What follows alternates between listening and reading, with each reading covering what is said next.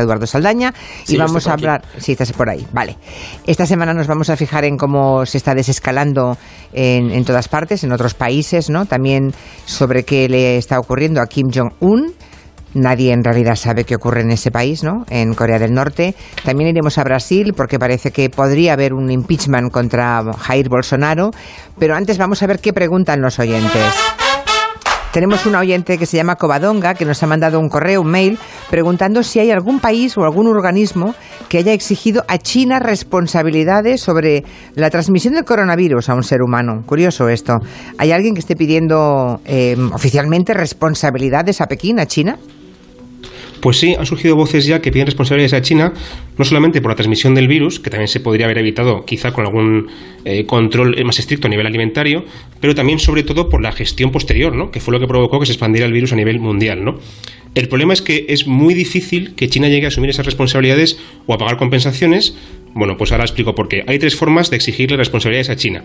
La primera es lanzando una investigación internacional y, llegado el caso, llevar eso a una instancia internacional, como por ejemplo el Tribunal Internacional de Justicia, ¿no? Para pedir la compensación. Sí. Eso es, por ejemplo, lo que, lo que sugiere eh, Australia. El problema es que ese tribunal no podría obligar a China a hacer compensaciones, así que tampoco valdría de mucho hacer esto.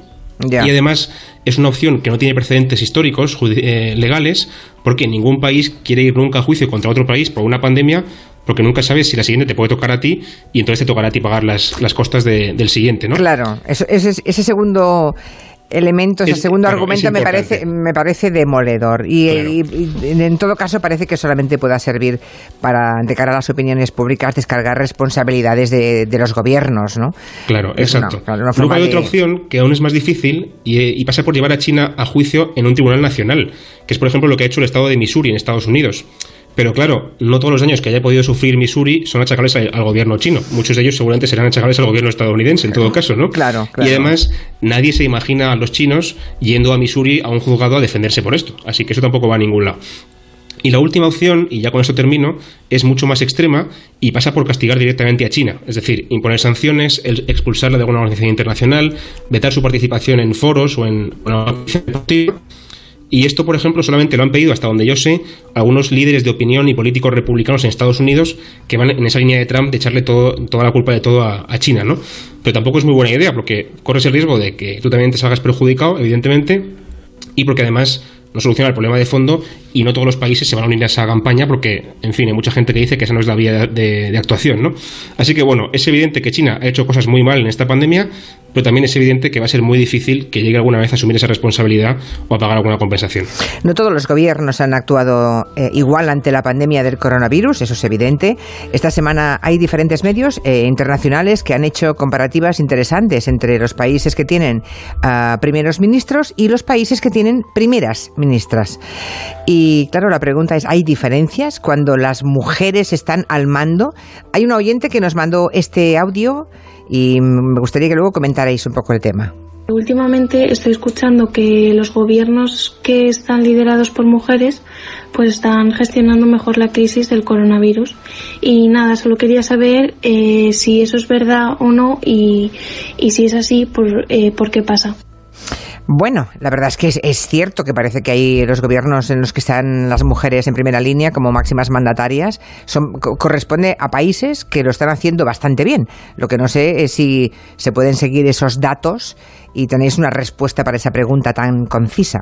Pues la verdad es que es una pregunta eh, un poco peliaguda porque esta semana esta noticia ha corrido como la pólvora y rápidamente pues se ha utilizado entre los distintos sectores como, como arma arrojadiza. Lo que hay que aclarar es que no es ni una cosa ni la otra, sino que por un lado hay que tener en cuenta que menos de un 10% de los países del mundo están gobernados por mujeres y que todas esas lideresas están demostrando una buena gestión de esta pandemia en relación a sus homólogos varones. Pero ¿qué pasa? ¿Quiere esto decir que ser mujer te hace automáticamente más válida para gestionar una crisis vírica como esta? No, y no debemos caer en esa simplificación, sino que hay otra otros asuntos que influyen también en esto. La gran mayoría de los análisis y artículos que están tratando el tema apuntan a que es importante señalar esta situación porque estas lideresas representan el desarrollo que viven sus países eh, política y socialmente, además del significado que tienen que las mujeres alcancen puestos de poder en política. Algunas de estas, como por ejemplo Merkel, Jacinda Ardern en Nueva Zelanda o Chan Ing-wen en Taiwán, gobiernan países con unas capacidades tecnológicas y sanitarias muy superiores a las de la media, lo que las hace que puedan enfrentar el coronavirus mejor a nivel estructural. Eso es indudable y no tiene que ver con que sean mujeres, pero lo que sí tiene que ver y está demostrado en otros campos como la resolución de conflicto es el cómo ellas tienden a afrontar las situaciones de crisis en política. Sí, por ejemplo, en negociaciones de paz, cuando hay una guerra, pues se ha demostrado que la presencia de mujeres mejora notablemente el proceso porque se rompen esas lógicas que podríamos llamar viriles, ¿no? que han dominado la política habitualmente. Normalmente los hombres suelen ser más temerarios, más irreflexivos, más bravucones, si me permitís la, expresión, y las mujeres suelen ser más conciliadoras. ¿no? Entonces, ese talante que tienen distinto en la gestión de crisis puede también haberle ayudado en esta, en esta gestión de la pandemia. Y además, yo por añadir una cosa, que lleguen mujeres al poder suele estar asociado con sociedades más desarrolladas y preparadas para obedecer ante crisis como las que nos enfrentamos. De hecho, hay una socióloga, Kathleen Gerson, que de Nueva York apuntaba que las mujeres suelen ser elegidas en sociedades en las que hay una confianza mayor en el gobierno y eso las diferencia bastante eh, a la hora de, tomar decisiones. Por lo tanto, es importante asumir que no hay que hacer generalizaciones, pero que hay muchos factores que influyen en, ese liderazgo que, que sea bueno. O sea, el hecho de que ellas mismas puedan ser primeras ministras o cancilleres de sus países implica que sus países son de una determinada manera, ¿no? O sea, como si, si una mujer alcanzara el poder, tuviera ya per se o se convirtiera per se en una especie de termómetro de cómo es ese país. Claro, planteate que hay que romper una serie de barreras eh, sociales para llegar a, esos puestos de mando. Y luego pero las cifras avalan, ¿eh? Las cifras. Claro, claro, claro. O sea, las cifras está clarísimo porque eh, vamos a recordar los países que son: son Alemania, son Nueva Zelanda, Islandia, Dinamarca, eh, Taiwán. Claro. Y luego en Corea del Sur, la que lleva, como es la, no sé si el ministra de Sanidad es también una mujer y es la que está al cargo de toda la gestión de la pandemia. Pero claro, que de ahí se puede extraer una conclusión directa. Eso sería también más complicado porque hay que ver los mm. factores estructurales a nivel sanitario de, de esas sociedades. Sí, sí. Bueno, interesante en todo caso. En todo caso, hemos dejado, mm, hemos hecho el repaso de los países que tienen mujeres, que además en números, en números em, globales de personas fallecidas durante el coronavirus y en cómo se enfrenta la pandemia, son bastante inapelables esos resultados. ¿eh? Otra cosa es que, y me parece bien la matización que ha hecho Eduardo, que ya sea en países desarrollados, casualmente los que escogen a mujeres como primeras ministras. Bueno, todo está relacionado. Bien, eh, parecía que el 2020 no podía traer más noticias históricas y vaya esta semana esta semana pasada, de pronto dicen Kim Jong-un está muerto, podría estar muerto o, muy enfermo o a punto de morir, ¿verdad? El, líder de Corea del Norte. Y aún no se sabe si, si le ha pasado algo o no, ¿no? ¿Qué sabemos? A principios de esta semana eh, recibimos la noticia de que Kim Jong-un eh, había fallecido, pero luego no hemos vuelto a saber nada del tema y quería saber si está vivo, ha fallecido o qué, qué ha pasado al final. Pregunta de un oyente, ¿qué ha pasado al final? Porque es verdad, durante 24 horas todo era Kim Jong-un, habría redes sociales y todo, todo eran memes y comentarios de Kim Jong-un y de pronto el tema desaparece. Es que se han dicho muchas cosas, Julia. Porque primero se dijo que había sido sometido a una cirugía cardiovascular. Y recordamos que Kim Jong-un es obeso y que su padre y su abuelo los dos murieron por un infarto. Así que también tiene antecedentes familiares, ¿no? Por este problema. Después se dijo que se creía que estaba en grave peligro también se informó de que había, habido perdón, médicos chinos que habían ido a ayudarle a Corea del Norte y también se dijo incluso, como dice el oyente, que podría estar incluso muerto, ¿no? El problema es que de todo esto, lo único que se sabe con seguridad es que Kim Jong-un lleva sin aparecer públicamente desde el 11 de abril, que llevan casi 20 días, y que se perdió una celebración muy importante en su país, que es el aniversario de la muerte de su abuelo, el fundador de la dinastía, ¿no? Pero más allá de eso no se sabe nada más, digamos, oficial, ¿no? Y además esas teorías que nunca se han llegado a sustentar del todo, cada día pierden más fuerza, porque hasta Estados Unidos y Corea del Sur, que son, digamos, los archienemigos de Corea del Norte, ya dicen abiertamente que creen que Kim Jong-un está vivo y que no tiene ningún problema, ¿no? A lo que todo apunta al final es que probablemente Kim Jong-un se haya aislado en un resort que tiene en la costa del país, para, para, aislarse, para evitar contagiarse del coronavirus, ¿no? Para protegerse, pero que en ningún caso estaría enfermo, sino que simplemente se habría aislado. Vamos, y pobre del que se acerque a él con coronavirus, porque ya sabemos la suerte que va a correr, ¿no? O pobre también Julia del que amague con tomar el poder porque este señor pueda estar enfermo o muerto. Porque entonces, cuando se recupere, si se recupera, a ver qué pasa con él. Bueno, pues nada, seguiremos la pista. Em, cuando ellos quieran nos, enteraremos, es evidente. Exacto. El gobierno anunció este martes el plan de desescalada para España. Hay diferentes fases, iremos recuperando esa normalidad rara, digamos. Eh, pero España no es el único país en el que se empieza a, a recuperar la vida, una cierta vida normal, ¿no? Hacemos un poco repaso de cómo se está viviendo en nuestro entorno. Sí, perfecto. Pues de hecho, mira, nuestros vecinos franceses, por ejemplo, empezarán con el desconfinamiento a partir del 11 de mayo.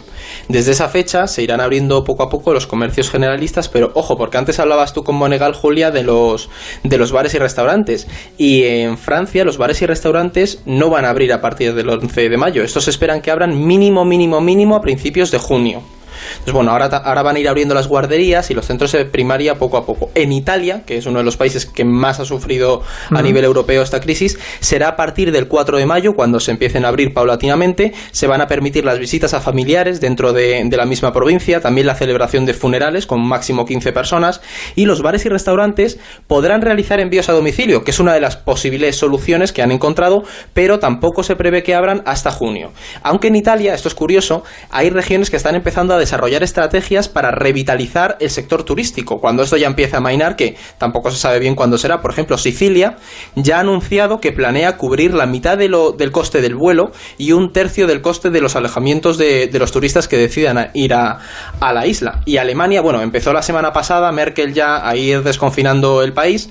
La responsabilidad cayó sobre los landers, sobre todo a nivel comercial, para ir viendo qué comercios abrían. Y es cierto que la canciller tuvo que darles un tirón de orejas porque estaban arriesgando demasiado y hoy se está reuniendo telemáticamente para ver cómo continúan. Y ya por último, así a nivel europeo, un caso que me ha llamado mucho la atención es el de Lituania, porque el gobierno de la capital, en Vilna, ha dicho, o sea, saben lo importante que es revitalizar las terrazas y los restaurantes y ha dicho que va a ceder espacio público, es decir, plazas, aceras, a los bares y restaurantes para que puedan desplegar un poco sus terrazas y sus mesas y así ir abriendo los comercios manteniendo las, las medidas sanitarias. Pues mira, esa es una idea que para los diferentes ayuntamientos deberían valorarlo también en, en España. ¿eh? Me parece buena idea. De acuerdo tiene que, sentido. tiene mucho sentido. Las terrazas pagaban y pagaban además mucho. En las grandes ciudades es carísimo tener una terraza de un bar. Eh, tengo algunos amigos y me lo, me, lo, me lo, cuentan y es carísimo. ¿eh? Y además están muy acotados. ¿no? Bueno, pues oye, que les den más espacio. Ya sé que no se pueden cubrir todas las aceras ni todas las plazas, pero ser un poco más generosos, rebajar el coste de lo que pagan por las terrazas y a lo mejor así, pues extendiendo y colocando 10 mesas más compensan el hecho Claro. de que haya menos gente dentro, ¿no? Desde luego me parece una idea a tener en cuenta. Y a todo esto, claro, si cada país va a la suya y no hay ni una forma común de, de, de relacionarse, eh, habría que estar trabajando en un desconfinamiento consensuado a nivel europeo, ¿no? ¿Se está haciendo, Blas? Bueno, pues eh, ya hemos aprendido la lección por fin, parece que ahora sí, y ya le hemos pedido a la Comisión Europea que diseñe unas directrices para coordinar el confinamiento eh, en la Unión Europea. ¿no? Es verdad que ellos no pueden imponer ninguna medida en el ámbito sanitario, pero sí que pueden intentar de alguna forma coordinar a los distintos países. Y lo que han hecho ha sido, en primer lugar, tratar de coordinar el esfuerzo para encontrar la vacuna a nivel europeo, que eso es muy interesante porque si no trabajaríamos cada uno por su, por su lado, y luego también en lo que respecta al fin del confinamiento, ya decía, no se puede coordinar, eh, digamos, que ellos impongan nada, pero sí pueden procurar que cada país cuando haga lo que quiera y, cuando lo estime oportuno, informe a los demás países de lo que va a hacer, porque si no eh, puede haber problemas, ¿no? Si, por ejemplo, como decía antes Eduardo, Italia eh, desconfina el día 4 y la gente se viene para acá desde Italia, pues podemos tener un problema, ¿no? O viceversa. Entonces, ya digo, no pueden imponer nada, coordinan la información. Eh, y lo que sí también han adelantado ya, por si alguien se quiere ir de viaje, como decía Eduardo, a, a Italia, es que eh, las fronteras comunitarias no se van a abrir eh, hasta que ya esto esté muy arreglado, porque debe ser lo último en abrirse. O sea, a Italia no vamos a poder ir. De momento ni a Italia, ni a Francia, ni a ningún sitio. Yo creo que este año... este año. Sí, este año hay que quedarse en casa. Este año España. Yo es que estoy... Turismo nacional. Estoy muy cansina con esto, pero creo que, que la gente que se dedica al turismo en nuestro país merece que todos los que puedan irse de vacaciones se queden aquí y como mínimo que, que dejemos aquí el dinero, ¿no? Y que ellos puedan vivir. Así que, bueno, no habrá más remedio, pero es que además además no solamente debe ser una obligación, sino estaría bien que fuera una vocación, ¿no? Que además hay mucho que ver, Julia, en España. Bueno, imagínate. Bolsonaro, última cuestión, que el tiempo avanza. Em, la política en Brasil está calentita y mm, Bolsonaro que cuando ayer le preguntaron la cantidad de muertos que habían, dijo, ¿y qué? ¿Qué quiere que haga? El próximo puedo ser yo, tan tranquilo, ¿no? Bueno, em, esta semana el Tribunal Supremo de, de su país ha avalado una investigación contra él por injerencia en la política federal. ¿Qué ha pasado y qué consecuencias puede tener? ¿Se puede hablar de impeachment? ¿Pueden hacerlo? Pues la verdad es que es eh, en paralelo, a ver, para hacernos una idea, en paralelo a la crisis del coronavirus que está viviendo Brasil, se ha desatado una crisis política tremenda. El ministro de Justicia, Sergio Moro, que este es un juez muy conocido por su lucha contra la corrupción, por haber encabezado el caso Lavallato, que fue el caso que llevó a Lula a Lula prisión, dimitió esta semana. Moro era el hombre fuerte dentro del gobierno Bolsonaro porque representa una facción muy poderosa en la derecha, en esa derecha que lucha contra la corrupción en Brasil.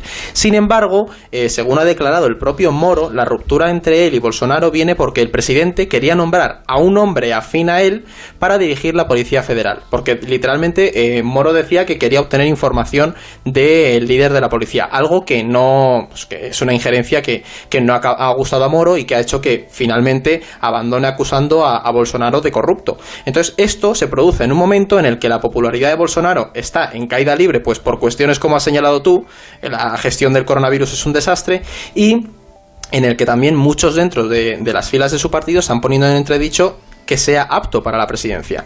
Entonces, la dimisión de Moro y la apertura de una nueva investigación por corrupción hacen que ese impeachment empiece a ser una realidad palpable. Sobre todo porque Moro, decíamos que es un perfil que mueve muchos votantes, si surgiera un candidato, incluso si él mismo decidiera presentarse, eh, obtendría muchos votos. Entonces podríamos encontrarnos con que el Congreso brasileño votara a favor de quitar a Bolsonaro y poner a un perfil mucho más técnico para llevar a cabo esa transición. Así que vamos a estar pendientes de cómo avanza la investigación, porque como se descubra finalmente que este hombre pretendía llevar a cabo una injerencia en la Policía Federal, puede ser un escándalo descomunal.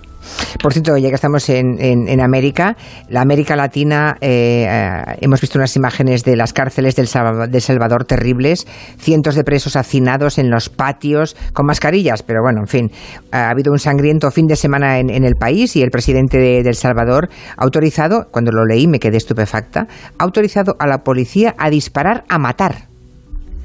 Una decisión que, claro, una, decisión que ha añadido todavía más sombra a la forma de gobernar de este individuo, ¿no? Nayib Bukele se llama. Nayib Bukele, que de hecho los oyentes lo, lo conocerán porque ha habido vídeos de él que se han movido por cómo llevó a cabo la política. Es un político muy populista y lo que ha pasado este fin de semana ha puesto de manifiesto que hay unas tensiones entre las pandillas y el gobierno enormes. Entonces, ¿qué pasa? Que Bolsonaro, o sí, Bolsonaro, perdón, Nayib Bukele, eh, para frenar un poco la revuelta de las pandillas, ha autorizado ese, ese fuego, o sea, va a usar el fuego para parar el fuego. Algo que, ¿qué pasa? Que ha hecho saltar todas las alarmas porque por un lado está dando prácticamente carta blanca a los policías y militares para matar a, población civil y por otro ha roto el equilibrio que había en las cárceles y entre las pandillas con el gobierno.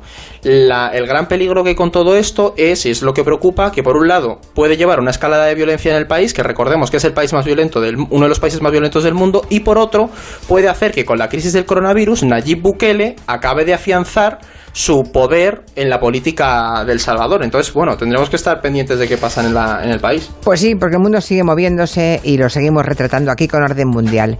Me pregunta un oyente, me apunto el tema para mañana. Dice, ¿qué podemos hacer los que tenemos hijos que han ido a hacer el bachillerato a Estados Unidos, que en junio acaban los estudios y no pueden regresar por las fronteras cerradas? Y, falta de vuelos, claro, es que hay muchos chicos fuera estudiando. Pues. Toma nota, Carlos Enrique, mañana lo abordamos. Hasta la semana que viene. Adiós. Adiós, adiós. Noticias, son las 5, 4 en Canarias.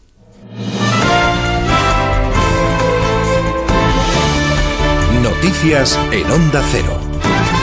Buenas tardes. Continúa el debate en el Senado, en la Comisión de Comunidades Autónomas. Es el turno de los portavoces de los grupos después de que la ministra de Política, ah, de Política Territorial, Carolina Darias, haya replicado a las demandas de los grupos. Lo ha hecho apelando al acuerdo y al consenso por encima del ruido. José Ramón Arias, buenas tardes. ¿Qué tal? Buenas tardes. Después de escuchar desde la lealtad y la colaboración las críticas de